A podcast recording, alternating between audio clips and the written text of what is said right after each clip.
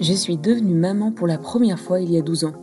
Depuis, chaque nouvelle naissance dans ma famille m'a apporté son lot de bonheur, de surprises, mais aussi de remises en cause. Des livres de parentalité, j'en ai lu un bon paquet. Des erreurs, j'en ai fait aussi un bon paquet. Et mon meilleur outil, ça a toujours été mon intuition. Ça valait ce que ça valait. J'aurais adoré avoir une vraie boussole.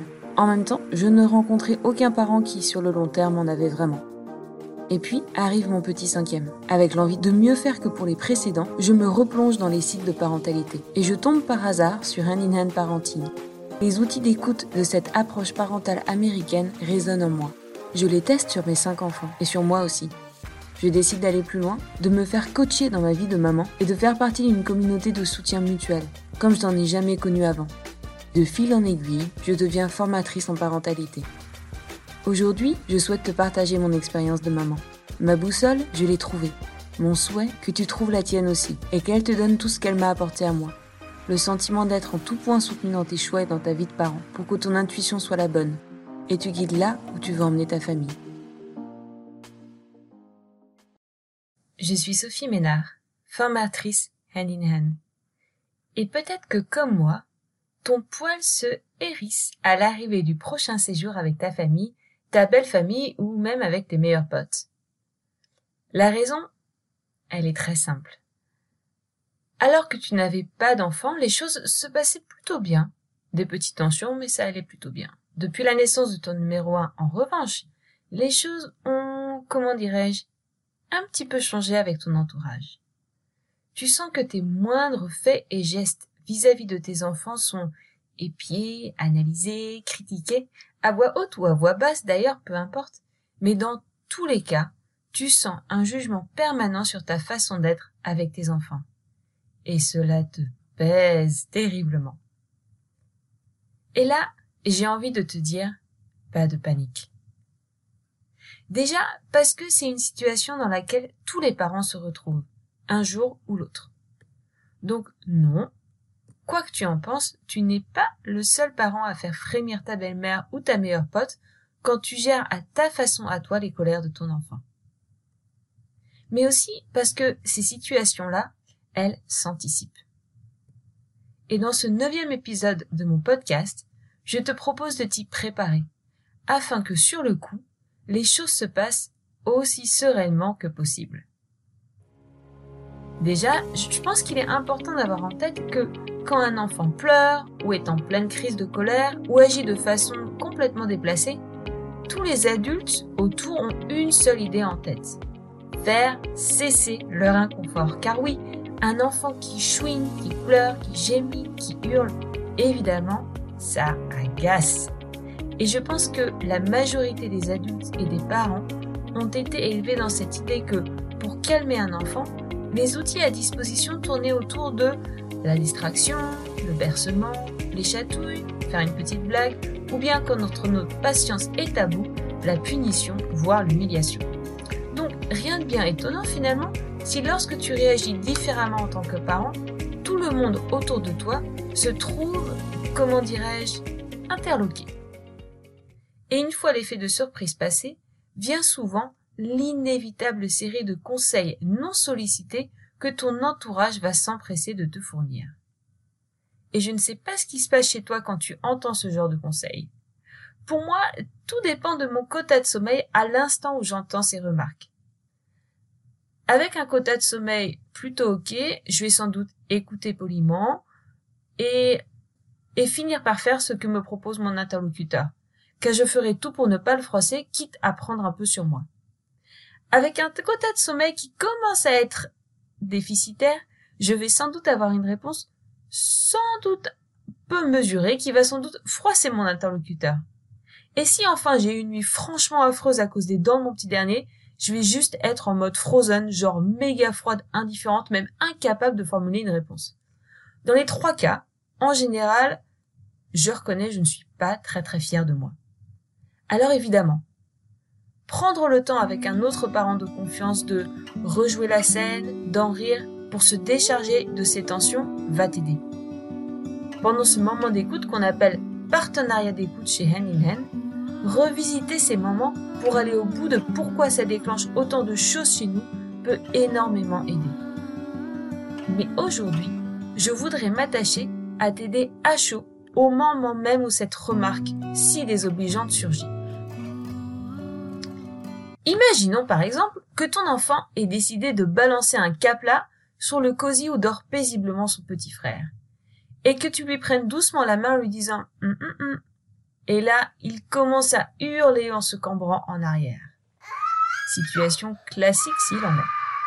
Sauf que là, pas de bol, tu te trouves chez tes parents et que ton père te lance d'un ton bien sarcastique. Ah, ça n'a pas l'air de marcher ton truc.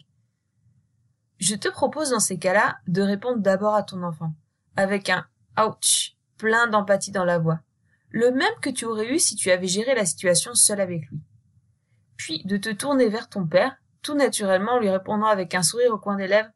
Ouais, je sais, ça paraît un peu zarbe de faire ça comme ça, papa, mais hmm, c'est comme ça que ça fonctionne chez nous. L'idée est tout simplement de lui montrer par ta réponse que tu n'es pas au bout de ta vie et que tu as encore une petite dose d'humour à revendre, même au milieu de cette situation compliquée. Avec cette idée de juste faire passer ce message, t'inquiète, papa, je gère. Autre situation qui m'est arrivée il y a peu. Une copine qui m'annonce fièrement qu'elle a mis en place un tableau des récompenses pour sa petite de 5 ans qui fait encore pipi la nuit. Elle m'annonce, elle a tellement hâte d'arriver à 7 cœurs. Je lui ai promis la Barbie reine des étoiles si elle y arrivait. De ton côté, tu as peut-être ton avis à toi sur la question des tableaux des récompenses. Personnellement, je pense qu'il vaut mieux s'attaquer au problème de fond différemment. Mais honnêtement, est-ce que j'ai vraiment envie de faire une conférence sur la parentalité à cette copine que j'apprécie et dont les enfants jouent super bien avec les miens? Franchement, hmm, non. à la place, mon joker, c'est juste de montrer toute mon appréciation. En tant que parent, on essaie tous de faire de notre mieux. Prendre un moment pour apprécier l'effort que cette maman met en œuvre pour améliorer les choses est finalement la réponse la plus adéquate dans un moment pareil. Rien de tel alors que de répondre sincèrement avec un grand sourire. Bon, tu sais que je suis le genre de maman un peu alternative et qui n'ai jamais pu tenir un tableau de récompense pour mes enfants. Mais c'est chouette, ça permet d'améliorer les choses pour ta petite. Trop cool. Il y a également toutes ces situations où les autres parents vont intervenir auprès de tes enfants avec une réponse qui est un peu la réponse toute faite, mais qui, toi, ne te convient pas forcément. C'est le cas où, dans un groupe d'enfants, ton petit arrive et veut absolument jouer avec la voiture que son petit copain a déjà. Ma réaction dans ces cas-là est toujours de dire à mon enfant Ok, je reste avec toi, tu pourras jouer avec cette voiture dès que le petit garçon a terminé de jouer avec. Ok? Mais le problème, c'est que c'est une façon de faire un petit peu inhabituelle pour beaucoup de parents, mais c'est celle qui marche pour nous et chez beaucoup de familles qui connaissent l'approche Aninen. L'idée étant que pendant l'attente, beaucoup de frustration, de larmes, de colère peuvent sortir et qu'à la fin, très souvent, il s'avère que la petite voiture en question n'est même plus vraiment un sujet de débat.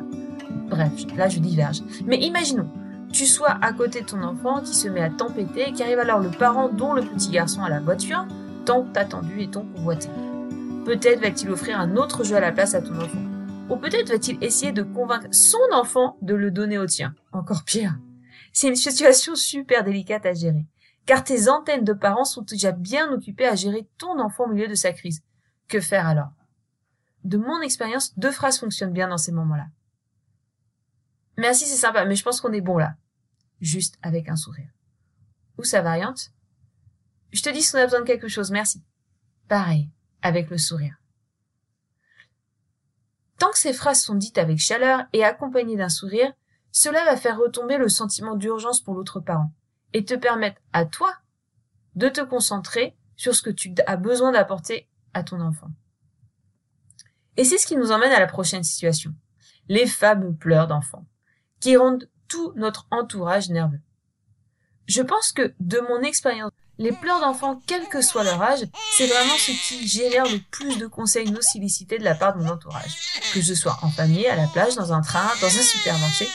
Beaucoup considèrent que les pleurs nécessitent une intervention immédiate pour les faire cesser. D'autres considèrent qu'il s'agit d'une stratégie sophistiquée développée par les enfants pour attirer l'attention. Du coup, les remarques pleuvent. Allez, tu fais le bêta, arrête-toi. Ou bien, eh ouais, on peut pas avoir toujours ce qu'on veut, mon grand voire ça suffit, arrête de pleurer maintenant. Une de mes préférées, de façon sarcastique. Tu n'es pas belle quand tu pleures. Le but est toujours le même. Que les pleurs cessent chez l'enfant. Et ce n'est peut-être pas comme ça que toi, en tant que parent, tu vois les choses. Peut-être que tu te dis que ces pleurs-là, bah, ils doivent sortir. Et que ça fera du bien à ton enfant de pleurer tant que tu te tiens à ses côtés pendant tout ce temps. Je te propose alors de juste répondre Merci, je pense que ça va aller. En général, ça suffit à éteindre le feu des réactions. Mais si cela ne suffit pas, alors je t'invite à prendre ton enfant dans tes bras et à t'éloigner un peu plus loin. Pas besoin d'expliquer aux autres ce que tu vas faire. Ils peuvent imaginer ce qu'ils veulent. À toi juste d'offrir la connexion dont ton enfant a besoin. L'éloignement apaisera tout le monde et ton entourage se sentira plus à l'aise quand tu reviendras avec ton enfant tout apaisé. Enfin, la dernière situation que je vais te présenter est un classique dans ma famille. Ma maman peut passer de longues heures en cuisine à préparer des déjeuners de famille assez incroyables. Quand arrive l'heure du déjeuner et qu'un de mes fils sort de façon assez spontanée un Oh, j'aime pas vraiment le canard en fait. La réaction de la grand-mère, déjà nerveuse par le déjeuner de douze personnes qu'elle doit servir, ne se fait pas attendre, souvent sarcastique et pleine de critiques pour cet enfant qui décidément ne sait pas se tenir. Il est temps alors de sortir la carte joker de l'empathie, à la fois pour son enfant et sa grand-mère. Plutôt que de prendre parti pour l'un ou pour l'autre, pourquoi ne pas juste dire Aïe, c'est compliqué pour tout le monde ou bien Oh, c'est tellement frustrant tout en finissant par un Allez, je te laisse passer à table et régaler tout le monde, moi je vais m'occuper de mon petit avant de vous rejoindre.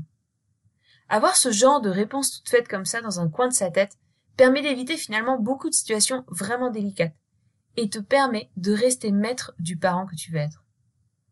En restant toi-même, tu montres alors à ton entourage la confiance que tu as en toi, sans avoir besoin de marcher sur les plates-bandes des autres non plus. Et cela fait un bien fou.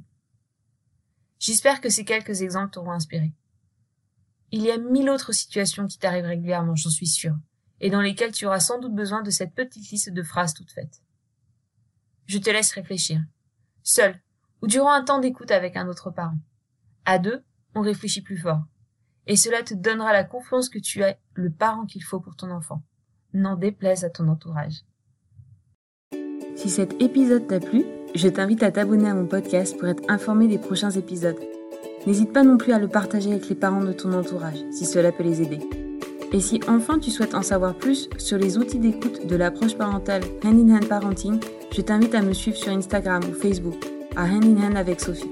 Tu y retrouveras mes anecdotes et découvertes de maman autour de la parentalité, ainsi que les ateliers de parentalité en ligne que je propose. À bientôt!